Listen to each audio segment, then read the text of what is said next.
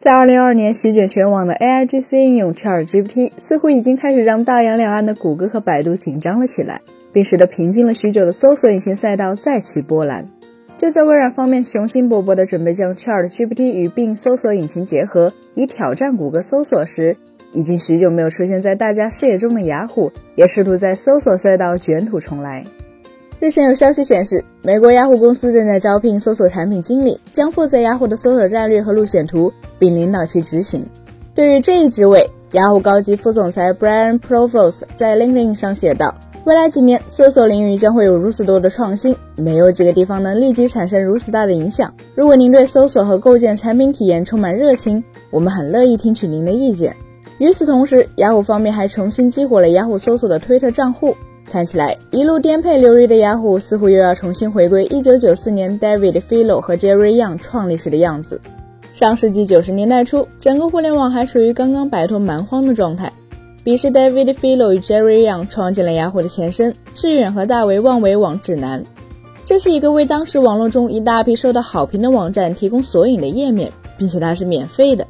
作为最古老的分类目录搜索数据库。雅虎与一般意义上的谷歌、百度等通用搜索引擎完全不同，它属于分类目录，是由人工编辑来完善。内容的收集也不是通过爬虫完成，而是来自用户提交，经编辑审核后再发布到网站中。在用户输入关键词后，通过算法来推荐相应的网站。直到2003年收购 Inktomi 公司前，雅虎搜索其实都只是网页搜索，而非通用搜索引擎。在二零零零年到二零零四年间，雅虎甚至使用谷歌搜索引擎来为自己的搜索业务提供技术支持，直接将谷歌送上了搜索引擎第一的位置。而后来的故事大家就都知道了，将自身定位于媒体的雅虎和始终坚持技术路线的谷歌，在搜索赛道进行了一场不对称的战争。雅虎作为门户网站的空前成功，导致了其对于人工干预的迷恋，而不是更有互联网属性的计算机程序或人工智能。以至于在百度和谷歌等通用搜索引擎大放异彩时，雅虎依然在使用人工调整过的搜索结果。在上世纪末，高素质的人工编辑来筛选内容还是先进的商业模式，但是在人工智能算法陆续崛起之后，抱残守缺的雅虎自然也就会被时代淘汰了。二零一二年，谷歌出身的玛丽莎梅耶尔出任雅虎 CEO，而承诺让雅虎回归提供搜索服务本源的梅耶尔，也回归了雅虎最初的向导定位。并专注于为用户提供信息、连接和娱乐等服务。但搜索技术都是由微软旗下 Bing 提供支持的情况下，雅虎搜索在这个赛道上显得毫无竞争力。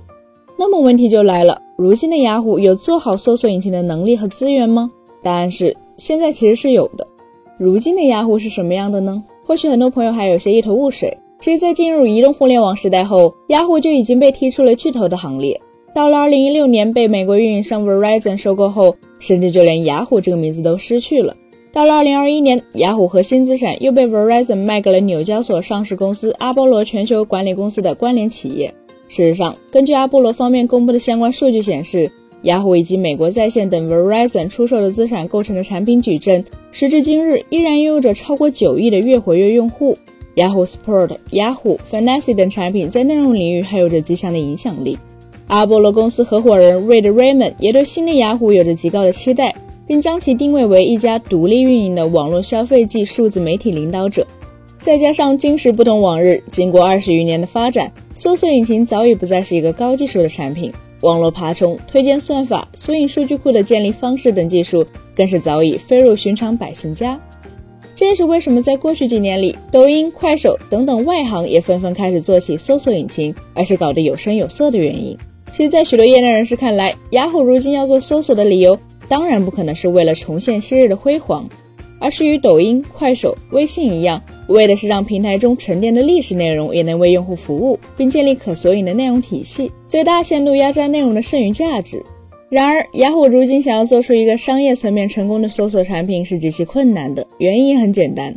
毕竟无论是出售前的雅虎，还是在 Verizon 手上与美国在线整合的雅虎。乃至被阿波罗公司收购后的雅虎，这个品牌的组织架构依然还停留在 PC 互联网时代。抖音、微信、快手的搜索为什么能做得有声有色？三六零搞的无追搜索为什么就悄无声息？难道是三六零积累的搜索引擎技术不够强吗？当然不是，